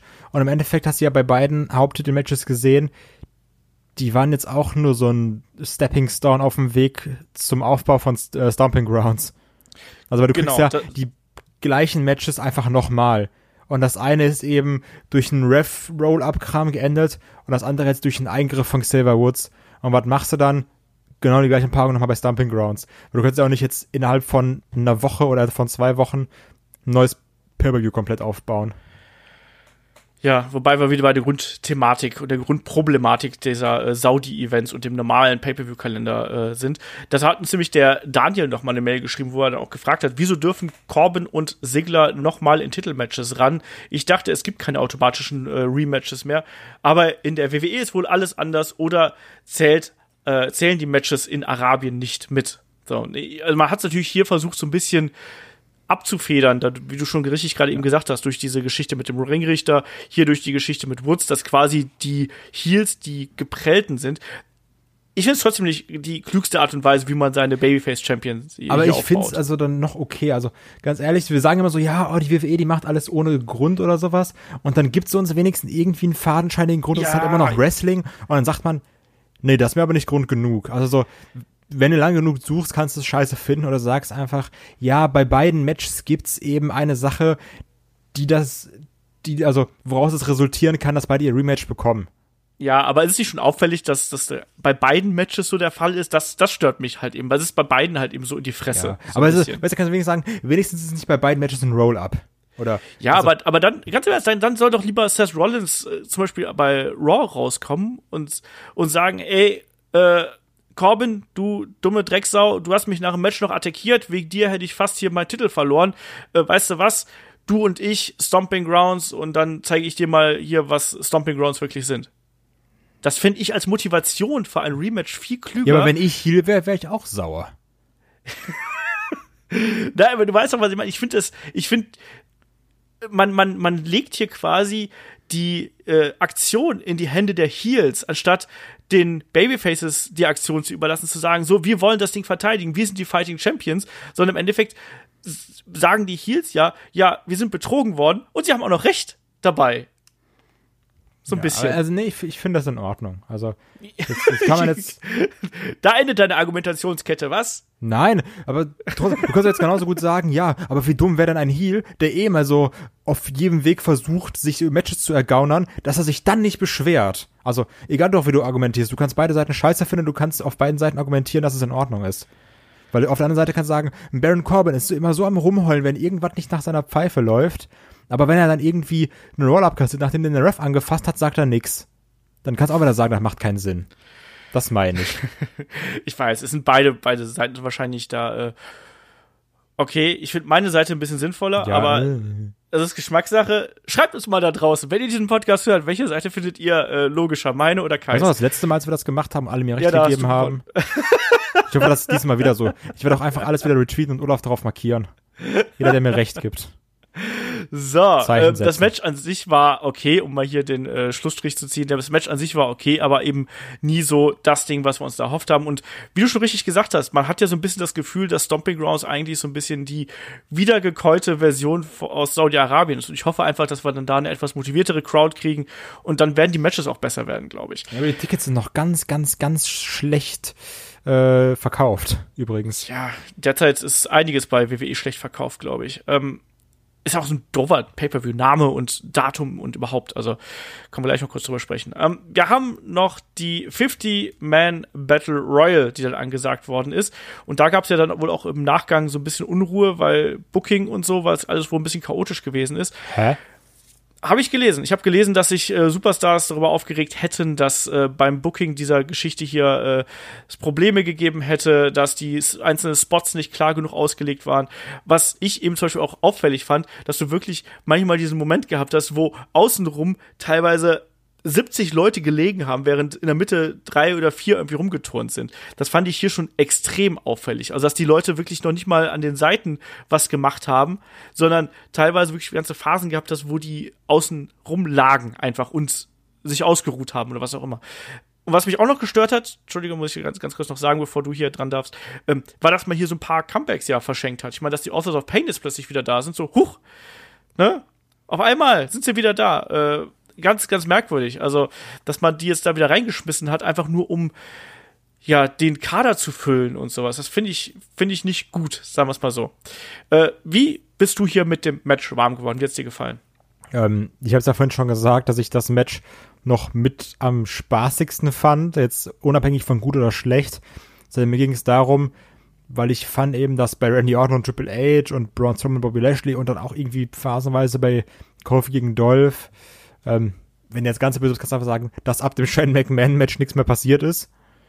Ähm, und dann habe ich gesagt, ach komm, wenigstens sind jetzt hier gerade irgendwie 50 Leute im Regen und da ist wenigstens irgendwie so ein, so ein Gekloppe oder keine Ahnung wie. Das hat mich dann insofern unterhalten, dass da vor meinen Augen irgendwie mal ein bisschen mehr passiert ist als drei Rest-Holes. Das fand ich dann irgendwie ganz angenehm. Natürlich war das auch einfach eine grundlegend dumme Idee, eine Battle Royale mit 50 Leuten zu machen weil der Ring dann dezent voll ist. Und du hast ja dann gemerkt, die, ganz am Anfang, die konnten ja nicht mal wirklich für einen Schlag ausholen. Weil da irgendwie so ein bisschen stand wie, standen wie die Ölsardinen in der Dose. Ähm, ja, also, aber ganz ehrlich, ich fand das tat keinem weh. Das war dann doch Verhältnis. Ich, ich habe gerade hier leider nicht die Länge bei Wikipedia stehen. Weißt du, wie lange das Match ging? 18 Minuten äh, steht bei 411 okay. Mania. Da muss ich sagen, die 18 Minuten kamen jetzt aber auch nicht vor wie 18 Minuten. Oh, oh. Also, also ich setze das jetzt aber alles in Relation zu den Matches, die ich davor gesehen habe, ne? Ja, ähm, ich fand's grauenvoll. Also richtig, ich fand's richtig schlimm, ähm, weil du nicht das Gefühl gehabt hast, dass hier irgendeine Ordnung in dem Match gewesen wäre. Wie du schon gesagt hast, der Ring war am Anfang viel zu voll. Das hat jegliche Eliminierung total random gemacht. Das hat, nichts hatte hier eine Bedeutung. In irgendeiner Art und Weise. Dann hast du so ein paar notdürftig gesetzte Spots gehabt. Diese Geschichte, wo auf einmal Heavy Machinery, äh, die äh, Viking Raiders und äh, Authors of Pain da in der Mitte zusammenstanden, total cool. Und dann wird auf einmal werden, werden vier Leute innerhalb von 20 Sekunden eliminiert, so aus dem Nichts heraus. Es hatte ganz, ganz ich, für mich war das gar kein Match. Für mich war das einfach nur ein wildes Durcheinander. Mehr war das nicht. Und äh, irgendwann fallen irgendwelche Leute rein zufällig übers Top Rope. Dann hast du einen, einen Titus O'Neill, der so als Reminiszenz an äh, den Greatest Rumble noch mal reinkommen darf. Da muss sie schmunzeln. Aber bis zur Schlussphase, wirklich als dann vielleicht nur noch sechs oder acht Leute im Ring gewesen ist, auch die Art und Weise, wie zum Beispiel The Miss eliminiert worden ist, fand ich, fand ich ganz furchtbar. Also da, du ja, du hattest keine roten Faden in diesem Match, das war ein heilloses Durcheinander. Äh, ich weiß auch nicht, ich fand es auch nicht unterhaltsam. Ich, also auch wenn, wenn da irgendwas passiert, ich habe da halt hingeguckt, habe mir gedacht, so das ist, das ist wie, ich weiß nicht, einem Ameisenhaufen zuzuschauen und äh, sonst irgendwas. Ich fand es grauenvoll. Das Einzige, was hier wirklich gut gewesen ist, war diese Schlusssequenz. Man muss mal ja sagen, hier haben sie ja dann wirklich äh, den Lokalmatador, den äh, Kollegen Mansur hier äh, ins, in den Mittelpunkt gestellt, mit Elias zusammen das war, wie ich finde, ein schöner Moment. Der war aber auch nicht schlechter Typ, ne? Also es war jetzt nicht so, dass sie da irgendwie den letzten Yuppie genommen haben, sondern der konnte ja auch irgendwie seine Moves. Der war ja auch, äh, der ist ja auch bei NXT. Also der tritt ja auch bei NXT an, der hat da schon seine ersten Matches gehabt. Also der, den, den, den kennt man ja durchaus und das, der scheint ein gut, durchaus talentierter äh, Mann zu sein. Und ich finde, bei so einer Hausshow, wie das jetzt hier eben der Fall ist, da kannst du so einen Spot bringen. Und das war ein Moment, da hast du gemerkt, da waren die Leute plötzlich wach und die waren plötzlich dabei. Und das ist ein Crowdpleaser und das kannst du bei so einer Show absolut bringen. Ansonsten fand ich, war das ein grottenfurchtbares Gemetzel. Das war ein furchtbares Ding, eine furchtbare Ausgeburt von Battle Royale und ich kann nicht verstehen, wie du das unterhaltsam oder in irgendeiner anderen Weise irgendwas finden kannst. Ich fand's grauenvoll, sag ich dir ganz ehrlich, ich fand's ganz schlimm. Ich guck mir auch gerne Ameisenhaufen an. Nee, aber das war doch auch teilweise, wo dann, dann stehen zwei in der Mitte und, und, und zwölf Leute liegen außen rum, wie, weiß ich nicht. Ach man, aber das ist mir doch egal. Nee, doch, das ist nicht egal. Guck dir mal andere Battle, nein, guck dir mal andere ja, Battle, was passiert denn da? Das war ja auch keine gute da Battle Royale. Leute. Ich sag einfach nur, dass ich es im Vergleich zu der anderen oh. Scheiße, die ich vorher sehr unterhaltsam fand. Nee, also da waren schon deutlich bessere Matches auf der Card auch vorhanden. Also Finn Bella gegen, äh, Ja, deswegen sage ich auch ab Shane McMahon. Weil du hast dann Shane McMahon, hast du Lars Sullivan, hast du Randy Orton, Triple H, was handwerklich gut war, aber auch stinke langweilig. Nee, also, also das hier nee. war deutlich schlechter noch. Und, und auch Bobby Lashley gegen Braun Strowman war. Ich sag übrigens, ich sag nicht, das dass es ein gutes Match ist, ne? Also, ich sag nur, dass ich, dass, dass, dass ich mich einfach gefreut habe, dass mal was passiert.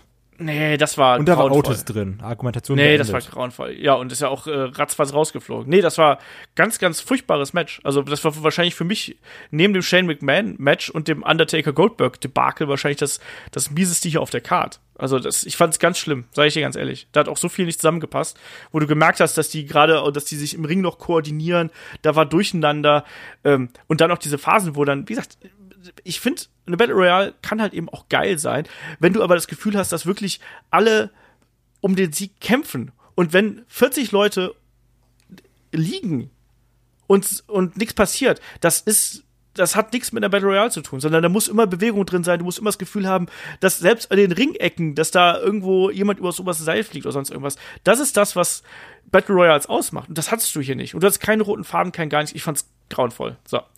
Ähm, können wir äh, weitermachen. Ähm, ich bin mal gespannt, was, was mit Mansur passiert. Ich fand diesen Moment echt schön, muss ich dazu sagen. Das war ein, ein toller Moment zum Abschluss. Ähm, was, was sagst du dazu? Wie, wie hat dich das hier dann am Ende nochmal überrascht, dass ja auch wirklich dann die Crowd nochmal so mitgegangen ist? Weil die Abfolge mit Elias und äh, diese Konter, die sie dann gehabt haben und dann den Rauswurf, das war ja durchaus okay. Ja, also hat mich jetzt aber auch nicht gewundert.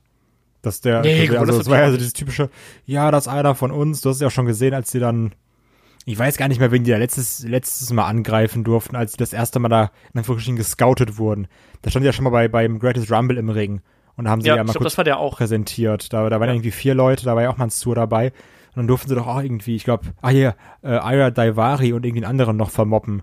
Und da ist Stimmt, ja die Crowd auch super abgegangen. So, oh krass, hier unsere Leute. Ja, also typischer Feel-Good-Moment. Fand ich jetzt aber auch nicht ja. schlimm, weil du gesehen hast, der Typ kann auch wirklich, also der Typ kann auch wresteln.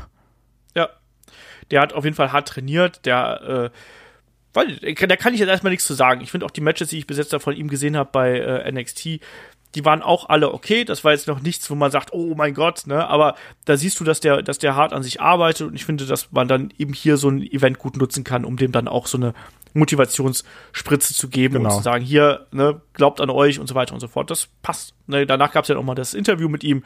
Das war schon okay. Ich bin mal gespannt, wo, wo das hinführt, quasi. Ob man den jetzt noch irgendwie da aufbaut, ob man das irgendwie äh, benutzt. Vielleicht tritt er dann ja demnächst, weiß ich nicht, um Titel an. Weißt du noch, Einfach als wir so. gesagt haben, dass man Shane McMahon das Best in the World gewinnen lässt, weil man das dann einfach nicht mehr erwähnt? Ja, falsch gedacht, eine was? Dumme Aussage, das war. das war wirklich, ich glaube, das war die dümmste Aussage, nachdem ich gesagt habe, dass das Iron Man Match zwischen Ziggler und Rollins gut war. ja. Oh Mann. Naja, machen wir weiter. Wir haben noch den äh, großen Main Event und das äh, ist das äh, Dream Match. Und tatsächlich wäre es das vor 20 Jahren gewesen. Also Undertaker gegen Goldberg. Ähm, das Match kam mir einfach ganz ein Stückchen zu spät.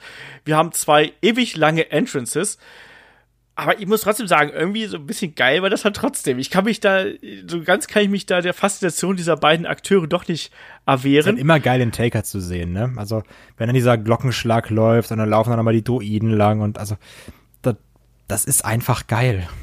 Ja, auch ein Goldberg hat ja auch was. Der hat ja auch, bringt ja auch so viel Charisma mit, wenn du den da mal so äh, siehst.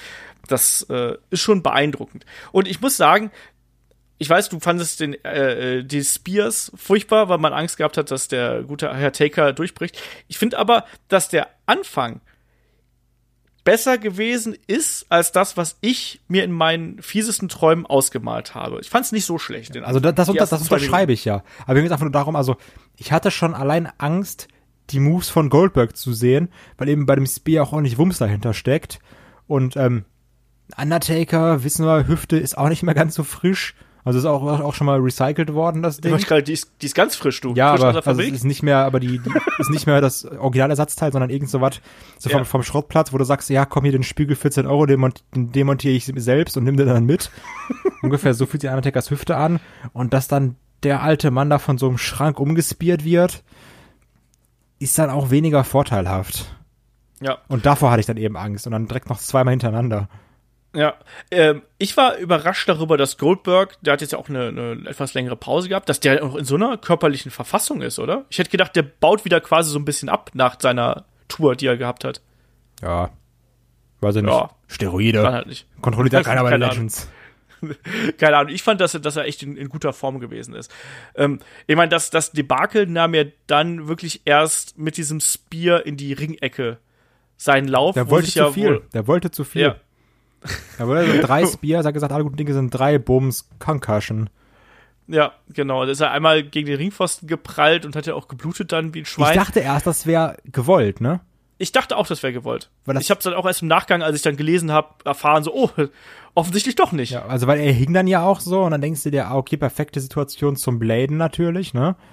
Und dann gerade ja. am Kopf ist ja eh die perfekte, also ist ja eh perfekt, weil dann kommt da ganz viel raus und so sah es dann ja auch aus. Ähm, nur so von Minute zu Minute hast du dann gemerkt, hier ist gerade irgendwas nicht, nicht in Ordnung. Also noch, noch weniger als generell schon am Anfang. Ja, du hast generell gemerkt, dass äh, Goldberg wirkte danach so ein bisschen desorientiert. Also das war mein Eindruck, ne? Und äh, man hat so ein bisschen das Gefühl gehabt, als würde der Undertaker quasi so das, das Ruder übernehmen, damit hier noch irgendwie was zustande kommt. Also man hat schon gemerkt, dass er da äh, seinen Kampfpartner so ein bisschen durch das Match geführt hat. Und ah, ich, ehrlich mir fällt schwer, als ich das, das erste Mal so unwissend gesehen habe, ähm, war ich wirklich so, oh mein Gott, was ist denn da passiert? Das ist ja totale Clusterfuck. Ne? Und jetzt aber im Nachhinein natürlich, wenn man weiß, dass der äh, gute Herr Goldberg hier wirklich mit einer Gehirnerschütterung rausgegangen ist und wirklich verletzt gewesen ist, plus dann Blutverlust und äh, Hitze und so. Da muss man eigentlich schon fast einen Hut vorziehen, dass dieser Kampf überhaupt noch zu Ende gegangen ist, ohne dass jemand schwerer verletzt worden ist, weil wir haben diesen Tombstone vom Undertaker gehabt, wo sich Der auch einfach genau im Kopf gelandet ist. Ja, ein Goldberg konnte sich da nicht mehr schützen, also in gar keiner Form, oder? Also wie, wie erklärst du dir das? Ja, also äh, der Tombstone ist immer schwierig, weil da, da, gehören irgendwie zwei dazu. Und im Endeffekt, wenn du da drin hängst, dann muss ja auch der aufpassen, der den Tombstone ausführt. Und ähm, ja. Der und dann Taker ist jetzt aber auch nicht mehr so mega in der Verfassung. Und dann rutscht, denke ich mal, noch ein Goldberg nach unten, weil es einfach nicht mehr schafft, sich festzuhalten. Dann hält, also das ist halt immer so schwierig, dann Leuten irgendwie die, die eine Schuld zuzuweisen. Ich habe da auch so meine Probleme mit tatsächlich. Also ich wusste es auch nicht, man hat es auch gemerkt, dass die beiden schon im Ansatz so ein bisschen Schwierigkeiten gehabt haben. Wenn man genau hingeschaut hat, kommt man auch so einen, so, so einen kleinen, ja, jetzt, jetzt komm und jetzt hüpf hier so ungefähr. Ne, jetzt bring dich in die Position für einen Tombstone. Ich habe mich aber auch gewundert, also weil ich habe schon von Anfang an gesagt, man, ob ein Taker das schafft überhaupt. Ja. Und also den, den Goldberg zum Tombstone zu nehmen. Und ja, dann ja, hat das schwierig. irgendwie geschafft und dann ist er auf dem Kopf gelandet. Ja, und, und das war ehrlich gesagt die Aktion, wo ich mir gedacht habe, so, Alter, das ist halt richtig gefährlich, ne? Also das ist ja wirklich dann frontal Kopf runter und da kannst du dann eben auch äh, mit einer schweren Nackenverletzung rausgehen. Da kannst du nur froh sein, dass das nicht passiert ist. But wait, there's more. ja, das ging ja dann noch weiter. Die beiden haben ja sich dann noch ein bisschen was gegeben. Es gab ja dann noch mal äh, Schlagabtausch. Es gab diese Corner Clothesline vom Undertaker, äh, wo der Undertaker noch mal ein bisschen sprinten durfte durch den Ring. Das war noch halbwegs okay für einen Mann seines Alters, sag ich mal. Das ist eine richtig respektlose Aussage. Aber wenn Undertaker, der jetzt auch so alt ist, rennt, sieht doch immer ein bisschen dumm aus. Weil der immer Ja, so, so, so trippelt. Nein, jetzt ganz ehrlich, ich finde, das ist echt affig. Ja, es ist generell affig, dass, äh, dass das Match hier noch äh, stattfinden musste irgendwie. Ich glaube, da muss man dann eher äh, den Hebel ansetzen. Ich finde auch, es, es, natürlich sieht das alles nicht mehr gut aus, ganz im Ernst. Und das, es ist eben traurig, dass die quasi hier noch mal sowas abliefern müssen und dass sie quasi noch mal dazu genötigt, was heißt genötigt werden, das ist auch falsch, aber ne, dass das überhaupt zu sowas kommt. Ich finde, jetzt langsam muss man wirklich auf den Trichter kommen, dass diese Dream Matches, Legend Matches mit dem Undertaker, dass die nicht funktionieren. Letztes Mal ist Triple H hier mit dem äh, gerissenen Pectoral Muscle rausgegangen. Jetzt hier äh, eine Goldberg, der sich auch aufgrund von Ringrost und ich weiß nicht was und auch fehlender Koordination. Ich meine, Goldberg war jetzt nie der allergrößte im Ring, aber der hat es da eben noch mit der Athletik äh, wieder wettgemacht. Hier hat man jetzt eben erstmal gemerkt, was da alles fehlt, wenn die große Einarbeitung und die, die große äh, Vorbereitung hier eben fehlt. Also ich habe das Gefühl gehabt, dass ein Goldberg hier wirklich äh, nicht gut vorbereitet gewesen ist und Undertaker eben versucht hat, das so ein bisschen mit seiner Routine wieder wettzumachen, aber das sah eben alles nicht glücklich aus und ähm, du hast es gerade angesprochen, ne? But wait, there's more. Und dann gab es dann eben diesen versuchten äh, Jackhammer, der dann in einem Brainbuster geendet ist. Vor dem also, ich auch schon vor dem Match Angst hatte, weil das war auch, auch einer dieser Moves. Ähm, da muss dann ja auch der, Gegen, der Gegenpart ja auch so ein bisschen mit Körperspannung mitspielen, also wenigstens Ja. für, für eine Sekunde. Und wir wussten ja, haben wir auch schon gesehen, irgendwie, als es dann in dem Roman Reigns Match, was dann auch vielleicht ein bisschen länger ging, da hat ja auch ein Undertaker, ach, ähm, noch ein Undertaker mit Körperspannung, das hat ja auch nicht mehr hingeklappt irgendwie. ja. Äh, hin, hingehauen, hingeklappt. ähm, und ja, so, so wo ich also ich ich, ich weiß jetzt nicht, was ich, was ich schlimmer fand, den Tombstone oder, oder den Jackhammer, aber ich würde jetzt sagen, ich fand den Jackhammer sogar noch schlimmer. Weil das, das, das war dieses, ich, ich heb ihn hoch, schaff's aber irgendwie nicht ganz, zieh aber trotzdem durch. Das ist so ein bisschen diese, diese Indie-Moves. So, ich, ich mach das einfach. Hauptsache sieht Ja. irgendwie, Hauptsache man erkennt's. Und das hast du da gemerkt und das, das fand ich echt ganz schlimm. Ja, das war eben auch sehr, sehr gefährlich, muss man eben auch sagen. Ja, also, also- das. Genau. Also auch da, da ist der Undertaker ja auch echt fies auf Nacken und Schultern irgendwo gelandet, auf jeden Fall nicht auf dem Rücken. Ähm, Goldberg konnte ihn da nicht halten. Ja, der Undertaker hat zugleich nicht irgendwie in diese Suplex-Position gehen können. Und man muss ja dazu sagen, von vor, keine Ahnung, 20 Jahren hat Goldberg noch einen äh, Big Show hochgenommen und solche Sachen, ne? Und da einen perfekten Jackhammer gezeigt. Das ist schon sehr beeindruckend gewesen. Ähm, das äh, ging jetzt in dem Zustand, den, in dem sich Goldberg hier befand, nicht mehr. Und auch in dem Zustand, in dem der Undertaker gewesen ist. Und ich glaube auch, dass hier auch wieder die Hitze noch mit reingespielt hat, dass den beiden da sehr schnell die Luft ausgegangen ist. Gerade wenn dann noch so das Blut, das Adrenalin so mit dazukommt, das pumpt dich ja komplett aus. Der Jackhammer war furchtbar. Dann haben die beiden ja versucht, diesen Tombstone-Konter, also quasi dieses, wie nennt man das denn? Dieses Umkippen quasi. Wenn einer den anderen Tombstone nimmt, dann kippt man nach hinten und dann hat der eine den anderen im Tombstone.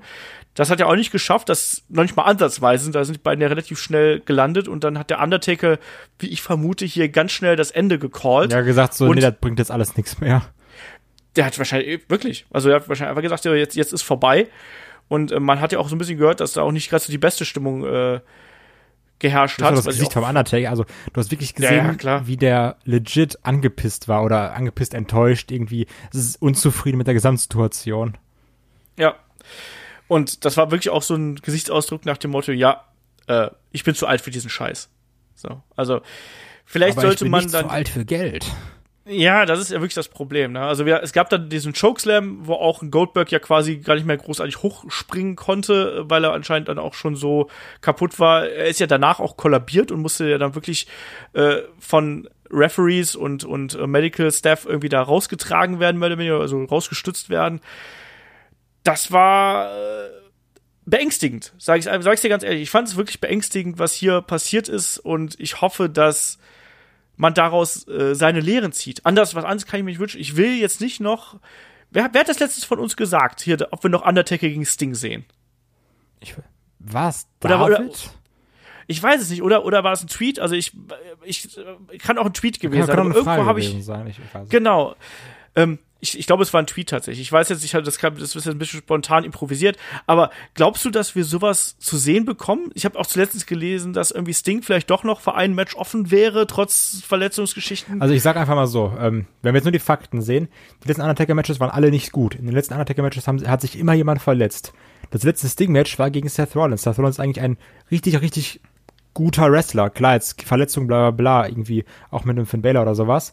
Aber in dem letzten Match von Sting gegen Rollins, der eigentlich ein meiner Meinung nach doch sehr guter Wrestler ist, ähm, was so die Execution von Moves angeht, hat sich Sting verletzt eigentlich Karriere beenden verletzt. Ist es dann schlau, die beiden, die dann auch noch unter starkem Ringrost leiden und irgendwie an, also viel Vergew ach, ach du Scheiße, viel Verletzung, ich wollte jetzt Vergewaltigung sagen.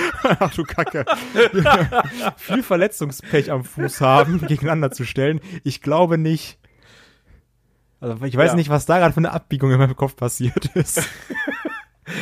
Nee, also wenn man sich rein die Fakten, die du jetzt gerade so schön aufgezählt hast, irgendwie vor Augen führt, darf das nicht passieren. Also dieser Kampf muss eigentlich wirklich jetzt alle Warnsignale, auch die Warnsignale der Scheichs und äh, Kronprinzen und ich weiß nicht was, da schellen lassen, dass das hier keine vernünftige Idee mehr ist. Das geht halt nicht. Also, letzt, wie du richtig gesagt hast, es gab immer Verletzte jetzt zuletzt und das kann nicht im, im Sinne dieser ganzen Geschichte sein. Es kann auch nicht im Sinne der Company sein, den Undertaker hier wirklich immer wieder äh, dann noch da einzukaufen. Ich meine, klar, ich kann das, den, den Reiz des Geldes hier total nachvollziehen. Ne? Also, das sind ja horrende Summen, die die hier mit einem Match äh, äh, abkassieren.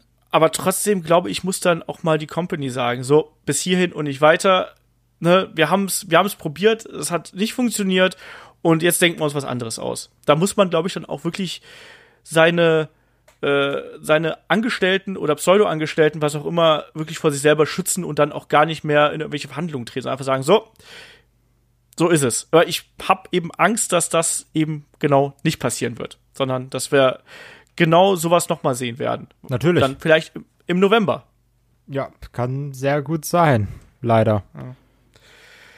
Und ähm, Ja. also wir sagen ja auch immer, man, man nimmt es keinem Wrestler übel, der da irgendwie antritt oder sowas. Ähm, die einzigen Leute, denen du es übel nehmen könntest, sind halt wirklich die Legends. Weil die sind da ja nicht so unter Vertrag wie die, der haben ihre Legends-Verträge, klar, aber die sind da ja nicht so unter Vertrag wie die aktuellen Wrestler. Also, wenn halt ein Taker dann Nein sagt, dann ist es, denke ich mal, auch Nein. Ja. Und ohne vielleicht weitere Konsequenzen. Ja. Und ähm, ja, aber wie gesagt, also man weiß jetzt ja auch nicht, um welche Summe es da geht und wer weiß, wenn wir jetzt in der Situation, wenn dann jemand sagt, ich biete dir einen hohen sechsstelligen Betrag oder so, wenn du da jetzt einmal rüberfliegst, ein Entrance machst, campst, egal wie kacke und dann kannst du wieder nach Hause fahren. Also ne, ist halt auch immer, wie gesagt, Geld kann dann auch sehr überzeugend sein. bin ich komplett bei dir. Gerade wenn du irgendwie Kinder hast oder sonst irgendwas, die müssen wahrscheinlich einen Kampf machen, äh, einen Kampf bestreiten hier.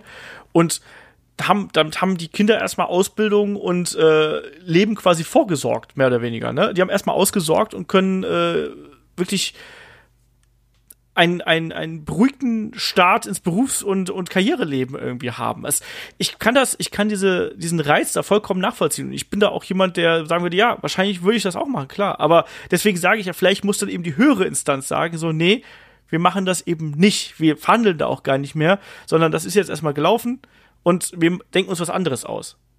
Ne? Allein um, man, manchmal muss man ja auch Akteure und Sportler vor sich selber schützen, damit dann eben nicht sowas passiert. Weißt du, wie ich meine? Ja, natürlich. Also, das ist ja die Sache. Nur das Problem ist, hatten wir auch, als dieses Video aus der Late-Night-Show kam, ähm, WWE und mit seinen Angestellten schützen, ist dann auch ein schwieriges Thema.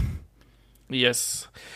Das auf jeden Fall. Ja, schwierig, schwierig, schwierig. Ähm, was ist dein Fazit zu diesem Event inklusive Bananenwertung, lieber Kai? Ja, war komplett scheiße. Also wirklich, also jetzt irgendwie, ich finde eine Banane so dieses, muss man sich offen halten, obwohl man könnte auch sagen null Bananen, ne? Ja. Also dann sag ich wirklich eine. Ja. Ich bin da ein bisschen gnädiger, ich sag mal so 1,5 tatsächlich, weil ich fand immerhin äh, Andrade gegen Finn Bella hat mir tatsächlich gut gefallen. So, so ein bisschen, da waren so ein paar Sachen dabei. Diese Komma-Sachen, das für Leute, die sich nicht festlegen können. Ja. Ähm, ich, ich sag halt nur ein bisschen besser als, als nur eine. So. Ähm, aber trotzdem, es war eben ein Event, den du vergessen kannst. Von einer, von einer Crowd, die großenteils nicht interessiert gewesen ist, mit Matchabläufen, die auf, aus diversen Gründen an eine Hausshow erinnert haben. Ähm, blutleer, haha, ha, ha, trotz Blutgeld, weißt du. Ähm, und wegen Goldberg. Und wegen Goldberg, äh, also insgesamt war das, war das eine, eine schlimme Show. Ich sag's dir ganz ehrlich. Und es ist auch nicht verwunderlich, dass dann äh, das darauffolgende Raw das äh, so ein mieses Rating zieht, finde ich. Weil mit solchen Events machst du dir die Stimmung kaputt, du machst dir das Produkt kaputt und auch da, ne, wie klug ist das äh, auf lange Sicht noch solche Shows hier zu veranstalten? Klar, wenn du auf der einen Seite das Geld reinkriegst, wenn du es aber eigentlich dann an anderer Stelle wieder verlierst gucken wir mal, äh, wie das sich weiterentwickelt. Ich sehe da eine ganz, ich sehe das derzeit sehr, sehr kritisch. Und Raw und SmackDown waren jetzt auch nicht wirklich so herausragend. Stichwort äh, 30 Minuten Shane McMahon bei SmackDown, äh, dass man da sich auf irgendwas ausruhen könnte. Und Stomping Grounds steht jetzt. Wie, wie, wie siehst du Stomping Grounds? Wir haben es gerade schon so ein bisschen gesagt. Ne? Es ist ja jetzt so ein bisschen im, im Schatten, so ein bisschen das Durchgequillte von äh, Saudi Mania. Ja, also Nichts komplettes anderes. Lückenfiller Pay-Per-View. Komplett. Ja. Also ohne jeglichen Aufbau. Du konntest halt die Frauen konntest aufbauen, weil sie in Saudi-Arabien eh nicht antreten dürfen. Ähm, und sonst irgendwas zusammengewürfelt. Also wirklich. So, ich. Ja. Das ist halt immer jetzt, beim University-Titel hast du dieses, ah, vielleicht kommt ja ein Cash-In.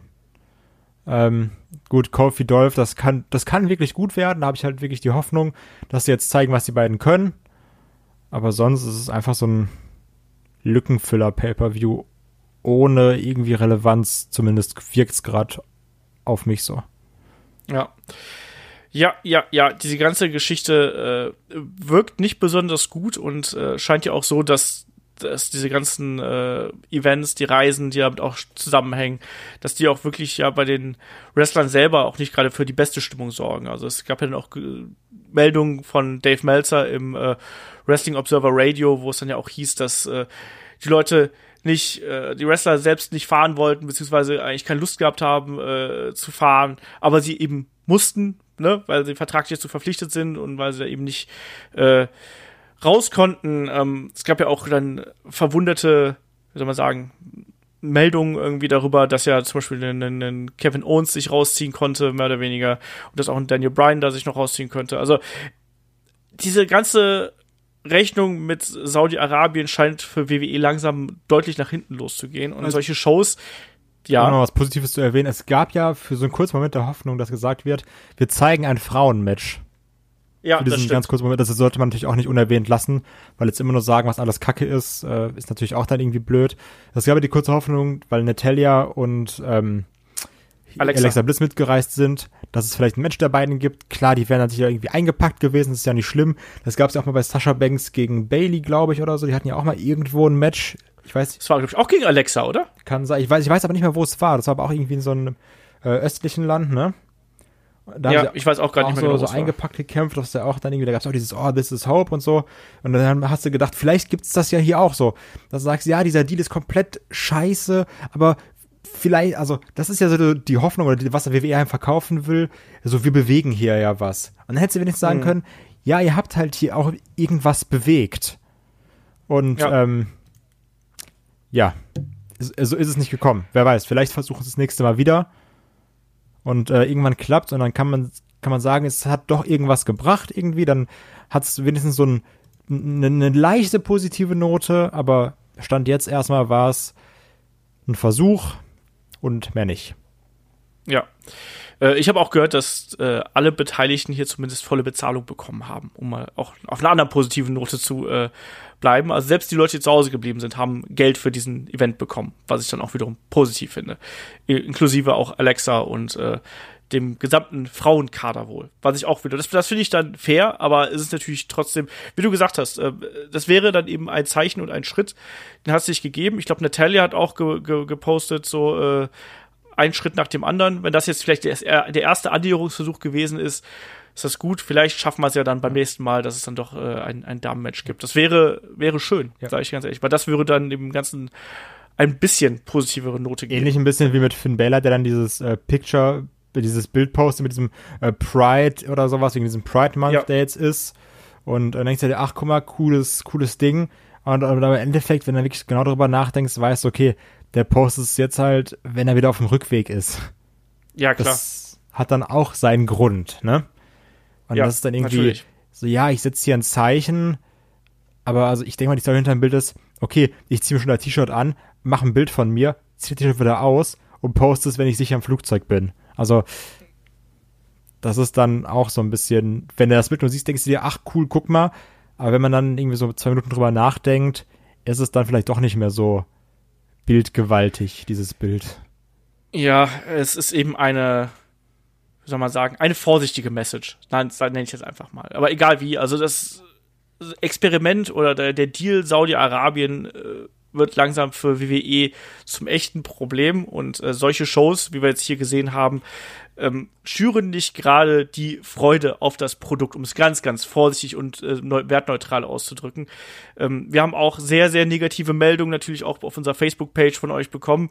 Äh, danke für jedes einzelne Posting da, äh, aber ihr habt recht im Endeffekt. Ähm, ihr habt alle komplett recht und äh, damit sind wir, glaube ich, auch durch hier mit dem Podcast. Und vielleicht äh, können wir uns dann auch irgendwann wieder äh, angenehmeren Themen widmen. so, vielleicht wird es ja auch alles wieder besser. Man darf ja die Hoffnung nicht aufgeben. Äh, in dem Sinne, ähm, Ihr wisst, wo ihr uns erreichen könnt. Ähm, schickt uns gern äh, Fragen an fragen.headlock.de, die wir hier im Podcast beantworten können. Ähm, schaut gerne natürlich auf Patreon und auf Steady vorbei. Unterstützt uns da. Ähm, da geht jetzt das nächste Match of the Week natürlich jetzt zum Wochenende wieder online. Ähm, unterstützt uns, dass wir hier den Podcast noch ein bisschen größer, schöner, besser äh, machen können und gestalten können. Ähm, und seid da einfach mit dabei. Gibt über, weiß ich gar nicht, mittlerweile, glaube ich, 130 Podcasts im Archiv. Also jede Menge Kram zu hören. Und ansonsten würde ich sagen, äh, hören wir uns am Sonntag wieder. Da bin ich dann mit dem Chris und dem David zugegen und wir sprechen auch über ein Thema, was hier äh, von euch vorgeschlagen worden ist, nämlich was wäre, wenn es den Montreal Screwjob nie gegeben hätte. Mal gespannt, was dabei rauskommt. Da werden wir ein bisschen darüber schwadronieren, wie wohl die Karrieren eines Bret Hart, Shawn Michaels und äh, Vince McMahon, Stone Cold Steve Austin und so weiter und so fort, wie die dann verlaufen werden, wenn es den Montreal Screwjob nie gegeben hätte. Bin gespannt. Ähm, die gibt es auf jeden Fall am Sonntag. Und äh, lieber Kai, ich äh, sage, gehabe dich wohl, ne, benimm dich. In Hamburg ist jetzt dieses Wochenende Hamburg, schon, oder? Ja, WXW. genau. Ist wieder Abriss. Ne? Genau. Also wenn ihr den Kai seht, kauft ihm mal ein Bier, nehmt ihn in den Arm und knuddelt ihn mal doll. Einfach mal richtig feste drücken, eine richtig geile Umarmung. Genau. Weil drücken, das hat nicht nur Drew McIntyre verdient, sondern auch der gute Kai. nicht schlecht. Genau. In dem Sinne, wir hören uns am Sonntag wieder. Macht's gut, bis dahin. Tschüss. Tschüss.